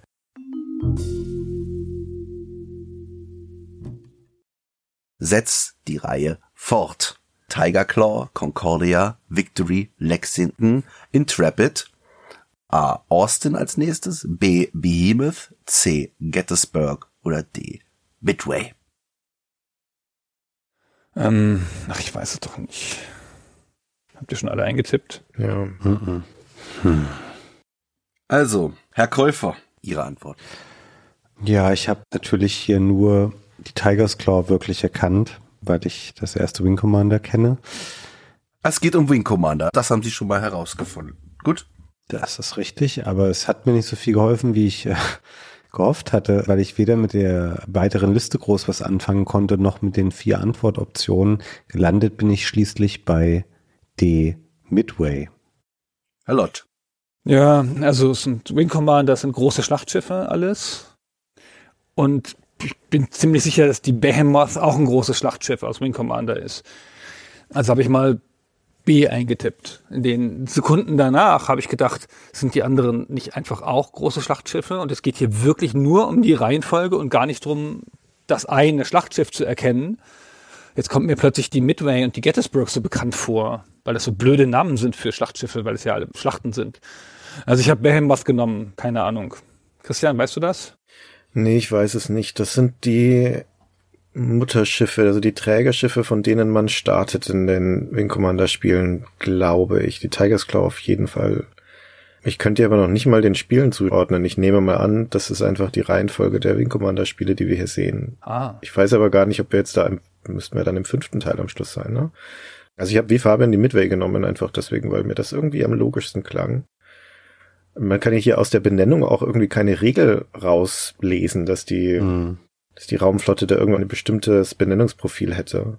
Am ehesten noch Lexington ist doch auch so ein Ort in irgendeinem Krieg, ne? Also Midway. Gut. Die Antwort ist richtig D. Midway. Ach, Gott sei Dank. Wing Commander 1 war es die TCS Tiger's Claw. In Wing Commander 2 war es die TCS Concordia. In Wing Commander 3 war es die TCS Victory. In Wing Commander 4 die TCS Lexington und die BWS Intrepid. Und in Wing Commander Prophecy war es die TCS Midway. Herr Käufer und Herr Schmidt ein Punkt, Herr Lott keinen Punkt, Herr Schmidt 14 Punkte. Die anderen beiden 13.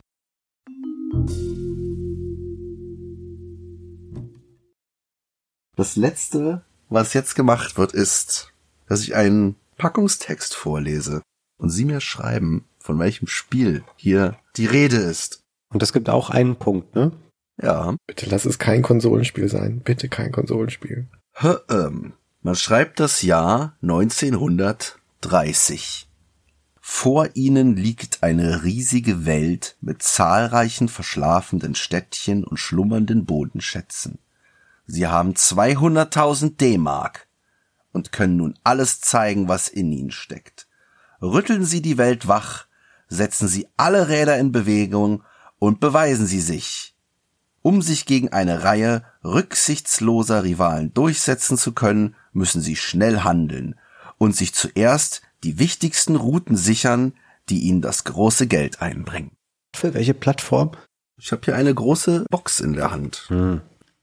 Herr Schmidt hat übrigens schon seine Antwort geschrieben. Ich vertraue meiner Antwort leider nicht. Ja, lest noch einmal vor. Man schreibt das Jahr 1930. Vor ihnen liegt eine riesige Welt mit zahlreichen verschlafenen Städtchen und schlummernden Bodenschätzen. Sie haben 200.000 D-Mark und können nun alles zeigen, was in ihnen steckt. Rütteln Sie die Welt wach, setzen Sie alle Räder in Bewegung und beweisen Sie sich.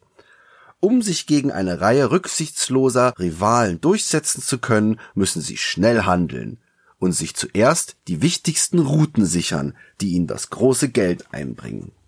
Nee, ich vertraue meiner Antwort doch. Ich will, dass die anderen jetzt auch antworten.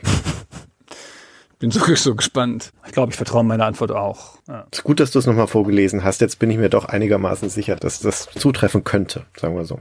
Liege ich einen Punkt hinter Christian zurück? Ja, ne? Ja. Das heißt, ich kann es nur aufholen, wenn er es versaut. Er hat also einen Matchpunkt. Ja, Oh Gott. Dann muss aus dramatischen Gründen der Fabian zuerst antworten. Herr Käufer? Ich habe hier die mit Abstand schlechtesten Karten gerade auf der Hand, weil es offenkundig ein PC-Spiel ist. Ich war so irritiert dran. Ich dachte erst, ja, 1930, das ist irgendwas mit Mafia-Setting, aber dann ging es um Bodenschätze, aber auch um den Aufbau eines, ich habe irgendwie an ein Schienennetz gedacht oder irgendeine Art von Infrastruktur, die man aufbauen muss.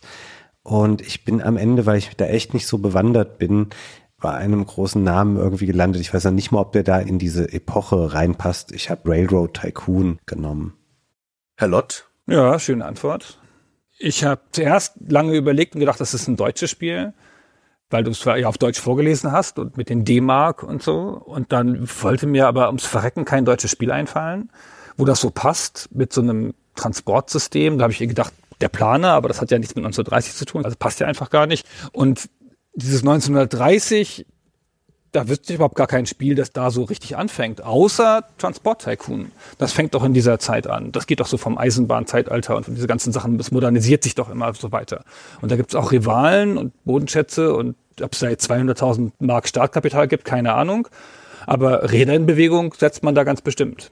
Also meine Antwort ist Transport Tycoon. Herr Schmidt. Railroad Tycoon ist eine gute Antwort, aber das spielt zur Zeit der Räuberbarone in den USA, also im 19. Jahrhundert. Mhm. Das ist es definitiv nicht.